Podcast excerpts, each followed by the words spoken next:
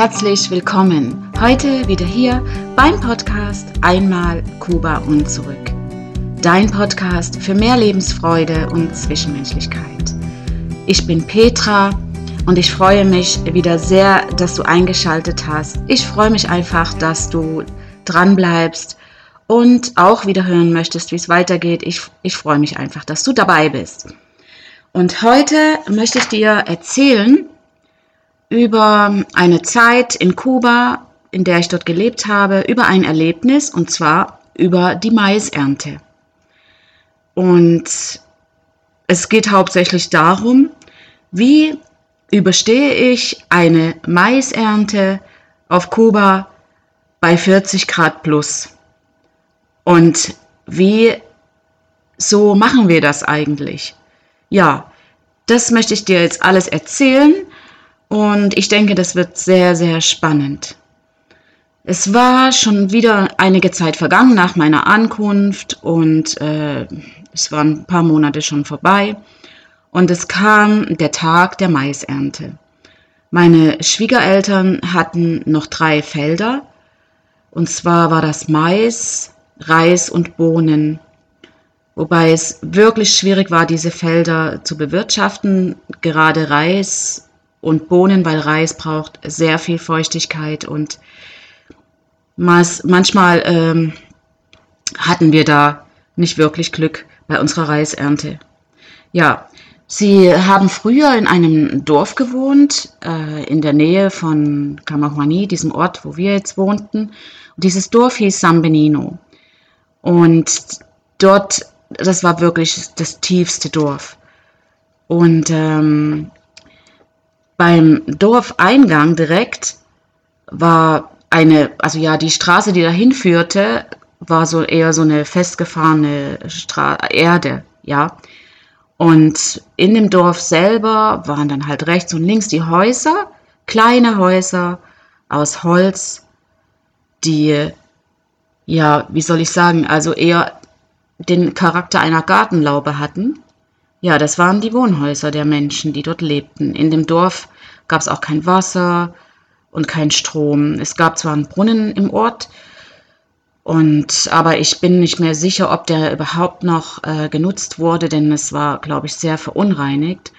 Es war so, dass die Menschen dort sich eben, wenn es mal geregnet hat, die äh, Regentonnen füllten mit Wasser und ab und zu kam dann, glaube ich, ich denke einmal die Woche so ein Kamion, der äh, viele Tanks mit Wasser gefüllt für die Menschen dort gebracht hat. Es gab sogar auch eine kleine Tienda, dieser Laden, wo es eben die Lebensmittel alle gibt, die auf Lebensmittelkarten bzw. aus diesem Heft da verteilt wurden. Das war nur ein kleiner Laden mit einer Theke und dahinter die Regale mit den Waren also es hat, hat wirklich schon was gehabt vom wilden Westen. Das war wirklich interessant für mich, das zu sehen. Und dort gab es auch Pferde. Viele Menschen hatten Pferde, die sie als Nutztiere gebraucht hatten.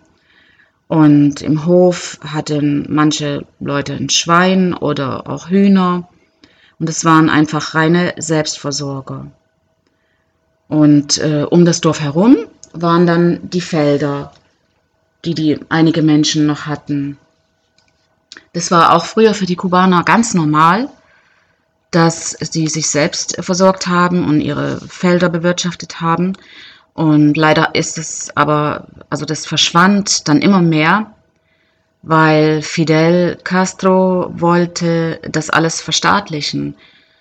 Und ähm, das hatte zwar auch was Gutes, also er hat sozusagen alles weitestgehend verstaatlicht, außer den Tabak. Äh, der Tabak, soweit ich weiß, war zu 99 Prozent immer noch in Familienbesitz, weil, wie man vielleicht weiß oder wie du vielleicht weißt, dass Tabak auf Kuba äh, ist sehr begehrt in der ganzen Welt. Die haben sehr, sehr guten Tabak und ähm, es ist auch immer so, dass die Touristen gerne die Tabakfabriken sich anschauen. Und deswegen hat Fidel Castro das alles in familiärer Hand gelassen, um das Wissen, ähm, dass das Wissen über den Tabak und die, die Ernte und Anbau und so weiter nicht verloren geht.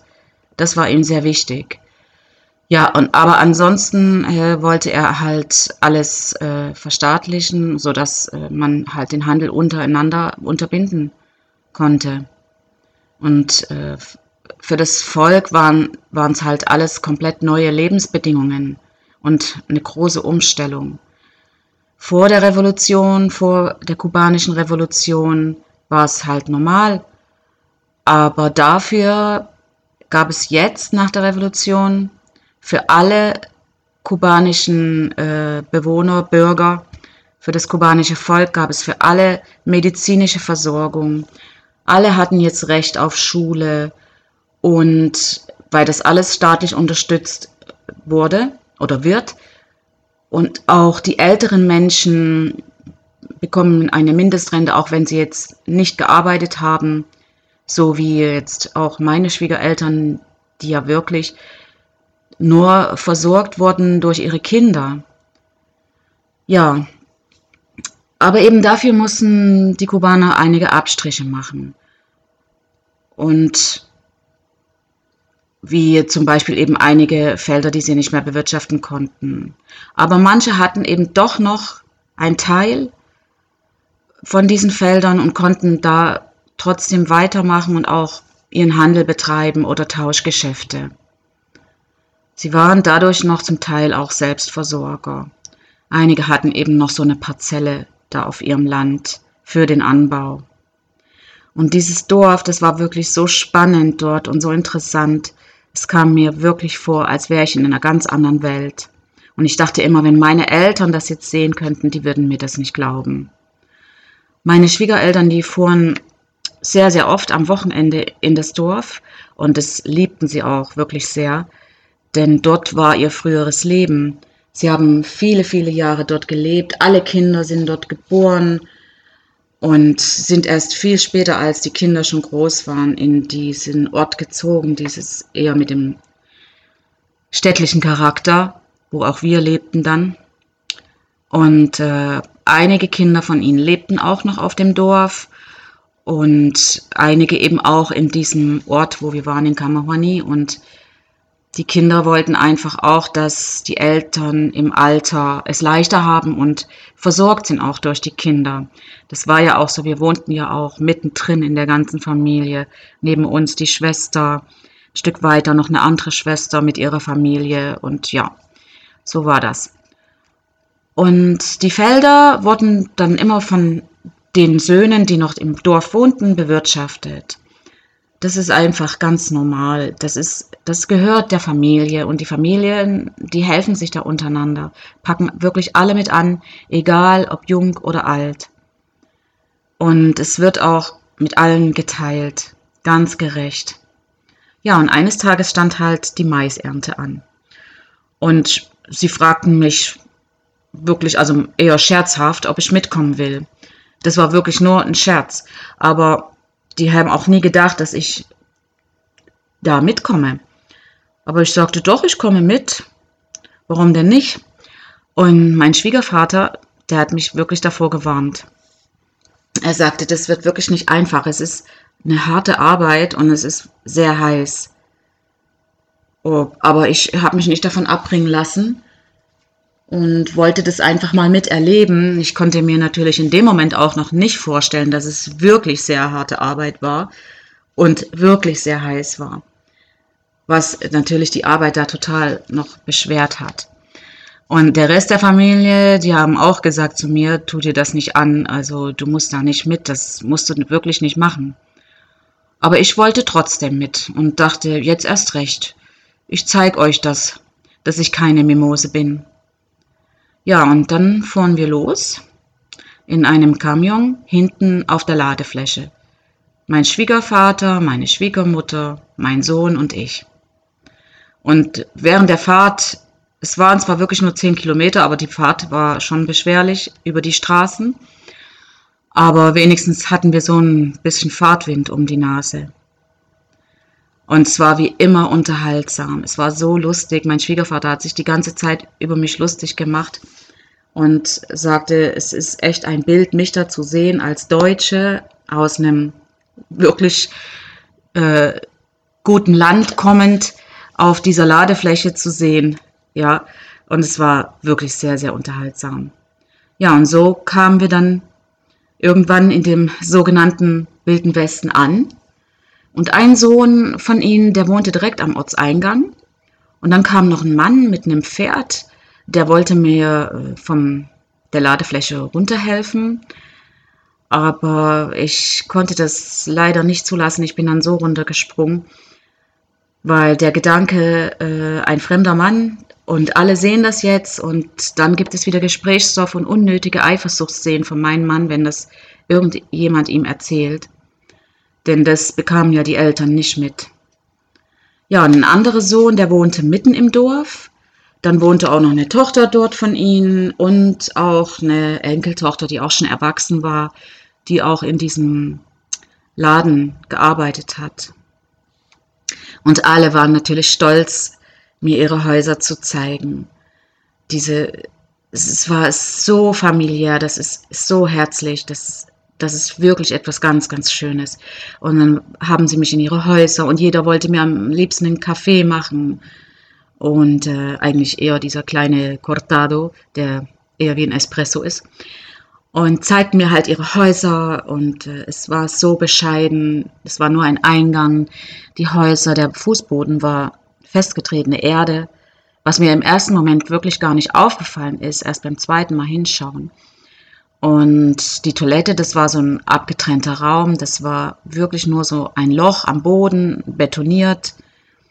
Ja, es war wirklich für mich das erste Mal in jungen Jahren, dass ich sowas sehe. Ich konnte mir das wirklich gar nicht vorstellen, dass man so lebt. Aber ja, dann haben mir alle noch ihre Tiere gezeigt. Es war für sie was ganz Besonderes, wenn jemand ein Schwein hatte oder ein Pferd oder Hühner, weil sie wussten, sie können entweder ab und zu Eier essen, Hühnchenfleisch oder mal ein Schwein schlachten, wo auch wieder alle davon profitieren. Ja, und da habe ich im ersten Mal in meinem Leben habe ich ein schwarzes Schwein gesehen. Ich wusste bis dahin nicht, dass es Schweine gibt, die schwarz sind ja, dann wurde ich natürlich gefragt, ob ich auch mal aufs Pferd möchte. Und das habe ich dann auch gemacht. Aber mir wurde da doch etwas mulmig dabei und ich wollte auch gleich wieder runter. Aber meinem Sohn hat es natürlich wahnsinnig Freude gemacht, mit seinem Onkel auf dem Pferd zu reiten. Ja, und dann natürlich ging es dann auch irgendwann mal los zum Feld. Und bis dahin hat immer noch niemand geglaubt, dass ich jetzt wirklich mitmache. Aber ich war wirklich immer noch absolut bereit dazu und bekam dann auch meine Anweisungen. Ich war zuständig dafür, die Maiskolben aus den Blättern zu drehen. Es wurde mir gezeigt, wie das gemacht wird, dass dann der Mais nicht kaputt geht. Und man musste das auch sehr vorsichtig machen, dass auch die Blätter nicht kaputt gehen, weil die auch noch verwendet wurden. Zum Beispiel für, wenn der Mais dann ähm, ein Brei draus gemacht wird, gewürzt mit verschiedenen Sachen, herzhaft gewürzt mit Zwiebel, Knoblauch und was man da alles reintut. Das wurde dann in die Blätter eingewickelt und gekocht. Dafür brauchte man die Blätter. Ja, und selbst die Blätter hat man dann auch so kleine, wie kleine Fäden draus gemacht, um diese, diesen, diesen Wickel äh, zu, also festzumachen. Ja, also Not macht immer erfinderisch, so ist das. Und die anderen schnitten halt den Mais mit der Machete, also alles manuelle Arbeit. Und ich und noch ein paar andere haben die Maiskolben rausgedreht. Was jedoch ganz wichtig war, wir haben alle vorher noch spezielle Kleidung bekommen. Das bei 40 Grad zusätzlich noch so viel anzuziehen. Langarm und vor allem Gummistiefel.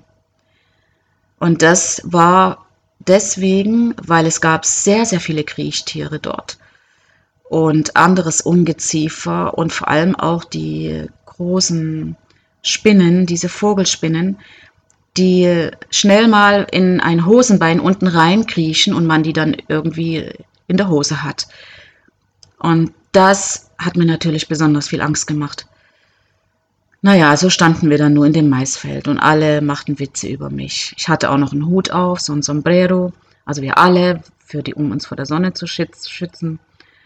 Aber dadurch, dass die sich alle noch lustig gemacht haben über mich, hat mich das nur noch mehr angespornt. Ich zeige euch das hier.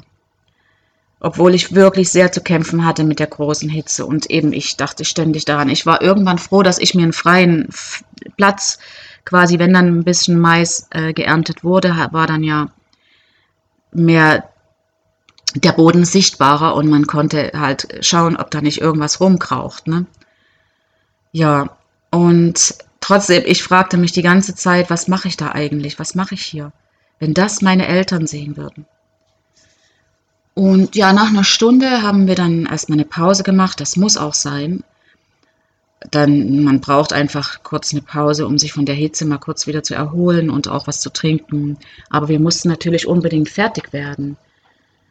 Das ging wirklich alles Hand in Hand. Mein Schwiegervater legte die Stämme zur Seite und sammelte die Maiskolben ein. Aber es war einfach nur heiß. Und nach vier Stunden ungefähr waren wir dann endlich fertig. In der Zwischenzeit hatten einige Frauen aus der Familie Essen vorbereitet, in wirklich unglaublicher Fleißarbeit. Was dann später auch noch gemacht wurde, ein paar Wochen später, wenn der Mais getrocknet war, wurde der Mais gerieben. Man nennt das in Kuba Harina. Äh, das gibt dann so ein, eben, wo man heute sozusagen Polenta auch macht. Dieses, äh, so sieht es dann aus. Aber diese Arbeit, den Mais zu reiben, ist unglaublich schwer. So eine, eine harte Arbeit. Ich habe es selber versucht. Ich dachte, komm, ich mache das mit, aber da braucht es wirklich eine spezielle Technik und also ich habe schnell wieder aufgegeben. Das, das ging einfach nicht.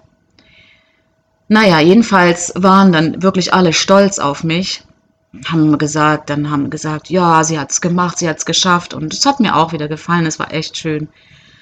Und aber die Frauen haben mir dann erzählt, dass sie sowas noch nie mitgemacht haben. Und das lassen sie wirklich die Männer machen. Ja, das hätten sie mir mal vorher sagen sollen, aber ich glaube, ich hätte trotzdem mitgemacht. Und äh, habe wieder mal hier eine schöne Erfahrung für mein ganzes Leben gesammelt. Was mir in dem Moment noch nicht bewusst war, aber ich habe wieder eine tolle Erfahrung in meine Werkzeugkiste gepackt. In meine Werkzeugkiste voller Erfahrungen, auf die ich jederzeit zurückgreifen kann. Und ich habe ja darüber auch schon mal eine Folge gemacht und es ist tatsächlich so, dass die Erfahrungen an Qualität gewinnen. Ja, ich erinnere mich wirklich heute sehr gerne daran und bin wirklich froh, dass ich das erlebt habe, dass ich sowas mitgemacht habe. Denn da kann man wirklich sagen, dass das nicht viele Menschen aus zivilisierten Ländern, aus solchen Ländern wie Deutschland sowas mal mitgemacht haben. Ja, der Mais wurde aufgeteilt für alle unter der Familie. Jeder konnte sich so wieder einen Vorrat schaffen und hatte wieder was für sein sogenanntes Tauschgeschäft. Gebe ich dir Mais, gibst du mir äh, Gemüse, Bananen und so weiter. Das, ähm, das ist eben die Art der Selbstversorgung. Und das war das Erlebnis auch zur Selbstversorgung. Meine Arbeitskraft, unsere gesamte Arbeitskraft hat ausgereicht, um uns zu versorgen, um uns hier wieder für eine Weile zu versorgen. Und das ist auch die Message, die ich hier in dieser Folge euch gerne mitgeben möchte. Denn heutzutage ist es zum Beispiel oft so, dass manche Menschen mit ihrer Arbeitskraft, trotz dass sie so viel arbeiten oder vielleicht sogar drei Jobs haben, nicht aus, dass diese Arbeitskraft nicht ausreicht, um die Familie zu ernähren. Und andere wiederum haben zu viel von allem. Ich meine, ich kann mich auch nicht beklagen, aber wenn Menschen zu viel von allem haben, gerade Nahrungsmittel, dann wird einfach zu viel weggeworfen. Zu viele Nahrungsmittel werden weggeworfen. Wir sind da leider eine richtige Wegwerfgesellschaft. Du hast das bestimmt auch schon oft gehört und gesehen in Dokumentationen im Fernsehen. Es gibt einfach von allem zu viel, in allen Variationen. Und ehrlich gesagt, finde ich, sollten wir uns fragen, ob wir das überhaupt alles brauchen. Ist das überhaupt alles nötig oder ist es notwendig, so viel von allem immer da zu haben? Und ja, und ich, ich denke oft, ich gehe jetzt einfach mal nicht einkaufen. Ich gehe jede Woche einkaufen, so der typische Wochenendeinkauf. Und ich war diese Woche wirklich nicht einkaufen. Und ich denke dann, irgendwas habe ich zu Hause. Ich habe einen gewissen Vorrat zu Hause, sogenannte Trockenvorräte. Und ich, ich komme jetzt mit dem aus, was ich da habe. Zum Beispiel Spaghetti, Reis, Milch, Grieß, Haferflocken, vielleicht auch noch ein Stück Brot, selbst ein Stück Brot, wenn es zu alt ist. wenn es nicht verschimmelt ist, kann man es auch noch mal vielleicht in der Pfanne mit einem bisschen Butter anbraten und knusprig machen oder vielleicht in, in Toast. Und ich habe es bis jetzt immer geschafft, mit dem, was ich zu Hause habe, auszukommen. Und ich würde dir empfehlen, das mal auszuprobieren. Zum einen ist es gut für deinen Geldbeutel, denn so ein Wochenendeinkauf, dann ist man immer so um die zwischen 30 und 50 Euro dabei. Und zum anderen kannst du sehen, dass du mit dem, was du da hast, wirklich zurechtkommst. Denn wenn man zu viel hat, wie schon gesagt vorhin, dann ist es dann ist es dann vielleicht verschimmelt oder manchmal passiert es mir auch, dass ich einkaufen gehe und habe dann nicht mehr im Kopf, ob ich das noch da habe. Ich habe es aber noch zu Hause und dann habe ich zu viel davon. Und ich tue mich einfach wirklich schwer mit Wegwerfen von Lebensmitteln. Und gerade bei dem Gedanke, wie man in Kuba oder eben auch in anderen Ländern, äh, wo es nicht so luxuriös ist wie hier bei uns, wie man da schauen muss, dass man immer was zu essen hat. Und ich denke, wir können einfach mehr darauf achten. Das ist, glaube ich, kein großer Akt und nicht schwer und vor allem wirklich dankbar sein für all das, was wir haben und für all das, was uns zur Verfügung steht. Und dafür, dass wir nicht erst aufs Maisfeld gehen müssen und dass wir einfach die Dinge, die uns zur Verfügung stehen, zu jeder Zeit mehr wertschätzen. Das ist so hier die Message. Und das wollte ich aus dieser meiner Erfahrung dir mit an die Hand geben. Dir mit an die Hand geben meine Maisernte, die mich, wie vieles andere in meinem Leben, wie, wie viele andere Erfahrungen so geprägt hat.